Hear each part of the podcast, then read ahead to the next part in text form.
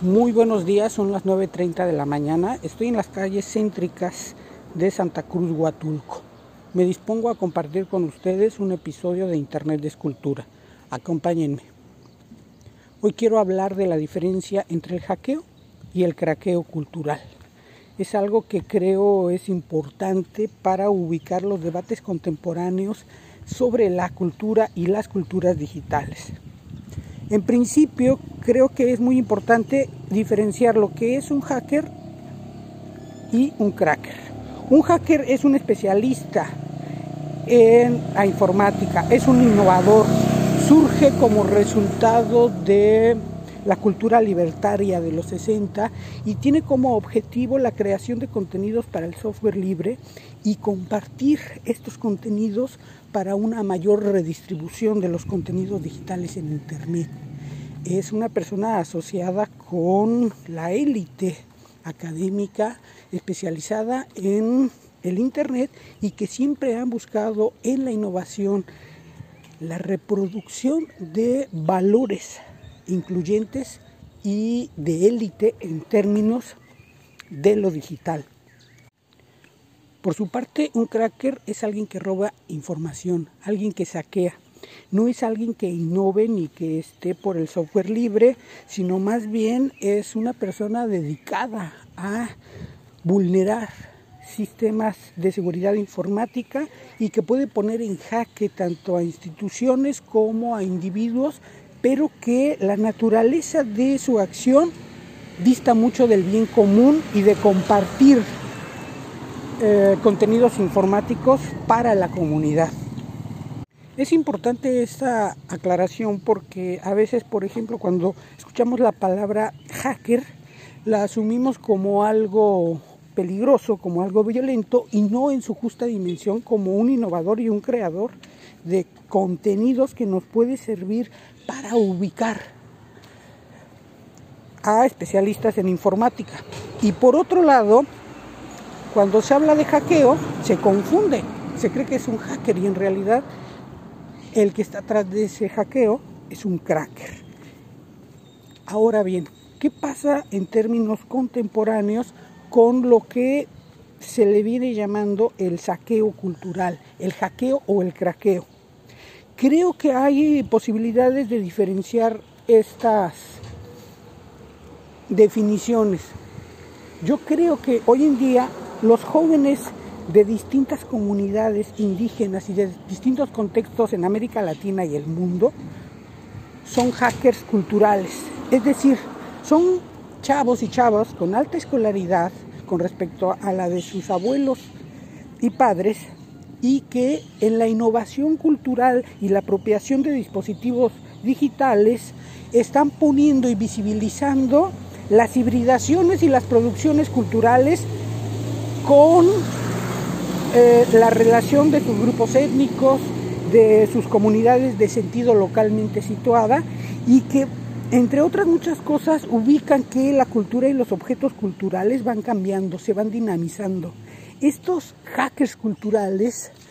eh, se pueden visibilizar de un montón de formas, pero entre otras cosas creo que nosotros mismos los podemos ubicar como creadores de contenidos tanto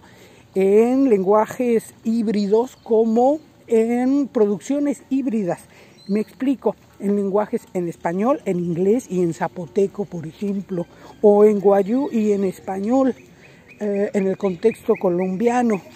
Y esto es muy importante porque nosotros podemos ver cómo apropian distintas plataformas como Instagram, Facebook, eh, Facebook y Twitter, entre otras, para eh, compartir los contenidos de su comunidad con una intervención personalizada, pero que da acuerdo de, da cuenta de esta vitalidad de la cultura. Estos hackers están siendo un puente entre esta dicotomía tradición-modernidad, pero que más bien lo que están visibilizando es que las culturas eh, originarias en América Latina son contemporáneas de cualquier otra cultura y que ellos como portadores de estos elementos de las culturas digitales, cognitivas, valorativas y evaluativas nos permiten ubicar una producción densa e intensa de valores culturales y de significados que se materializan en objetos digitales, pero también en objetos físicos a los cuales me voy a hacer referencia un poco más adelante. Y ahora, un cracker cultural, un saqueador cultural, son esas personas que van a los contextos eh, locales y roban ideas y después las presentan en las grandes pasarelas de Nueva York, de París, de Roma y de cualquier ciudad, la Ciudad de México, como propias, como creaciones propias. Ustedes sabrán más ejemplos que yo, pero vean lo que ha pasado con la ropa Mije, que después una diseñadora resulta que presentó algo que es prácticamente una copia. Lo mismo pasa con las bordadoras del Istmo de Tehuantepec que tienen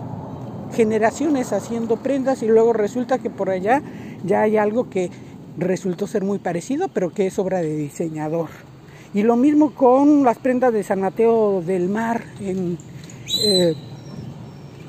en el Golfo de Tehuantepec, pero en Colombia pasa lo mismo con las bolsas guayú que, que constituyen parte de la identidad y de los objetos guayú, pues resulta que por allá en Europa también se les ocurrió hacer una colección y que casualmente se parece muchísimo. Yo creo que esto es importante de visibilizar tanto en los estudios de la antropología como en los estudios sociales en general, porque estamos viendo que las relaciones de consumo y la construcción social del gusto en las pasarelas en mucha buena medida pueden ser resultado de saqueo cultural. Y esto no es de menor importancia porque estamos viendo otra vez relaciones de mercado hegemónicas en donde gracias a las denuncias vía digital podemos ver que hay mucha buena parte de la industria de la moda que puede servirse de el saqueo cultural sin que haya ninguna observación y vigilancia sobre que esas producciones no son originales, al contrario, pueden ser parte del saqueo cultural. Con este mundo convulso podemos ver precisamente estos dinamismos que no solamente surgen en las plataformas sociodigitales, sino también en su relación con los espacios localmente situados. Es muy importante ver esto de el hackeo como una visibilización de la innovación cultural que tienen los miembros de una comunidad, principalmente jóvenes, que van eh, incorporando la apropiación tecnológica para visibilizar la producción de un montón de contenidos y objetos culturales que pueden verse eh, materializados tanto en cerámica, alebrijes, ropa, tejido, etcétera, como en la visibilización que se le está dando en distintas plataformas sociodigitales y que da cuenta de esta vitalidad indígena. Hoy más que nunca tenemos que ubicar la contemporaneidad de las personas que habitan los pueblos originarios porque estamos viendo una gran metáfora, como los zapatistas descubren Europa, como un grupo de personas que han vuelto su mirada hacia otras formas de producción, a otras formas de construir el mundo sin este lastre capitalista, están descubriendo cómo es Europa y en buena medida nosotros tenemos que descubrir también cómo es, son las leyes del capitalismo, cómo son las leyes de la desigualdad.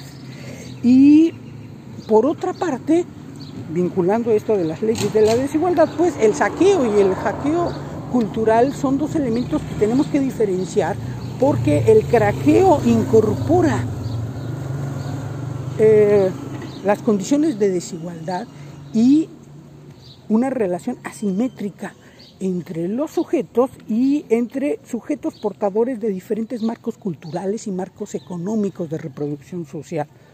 Me gustaría que reflexionáramos sobre esto y que cada quien visibilizara los propios ejemplos de la innovación y de los hackers culturales contemporáneos, pero también del saqueo cultural que se puede ver en un montón de formas, como las ya mencionadas, pero también desde esta relación tan esquizofrénica entre el turismo y los pueblos originarios. Solo por mencionar algunas formas de cómo se va internalizando y se va haciendo algo como muy poco visibilizado las formas de folclorización y de saqueo cultural. Yo me quedo hasta aquí. Muchas gracias, Jorge Meneses.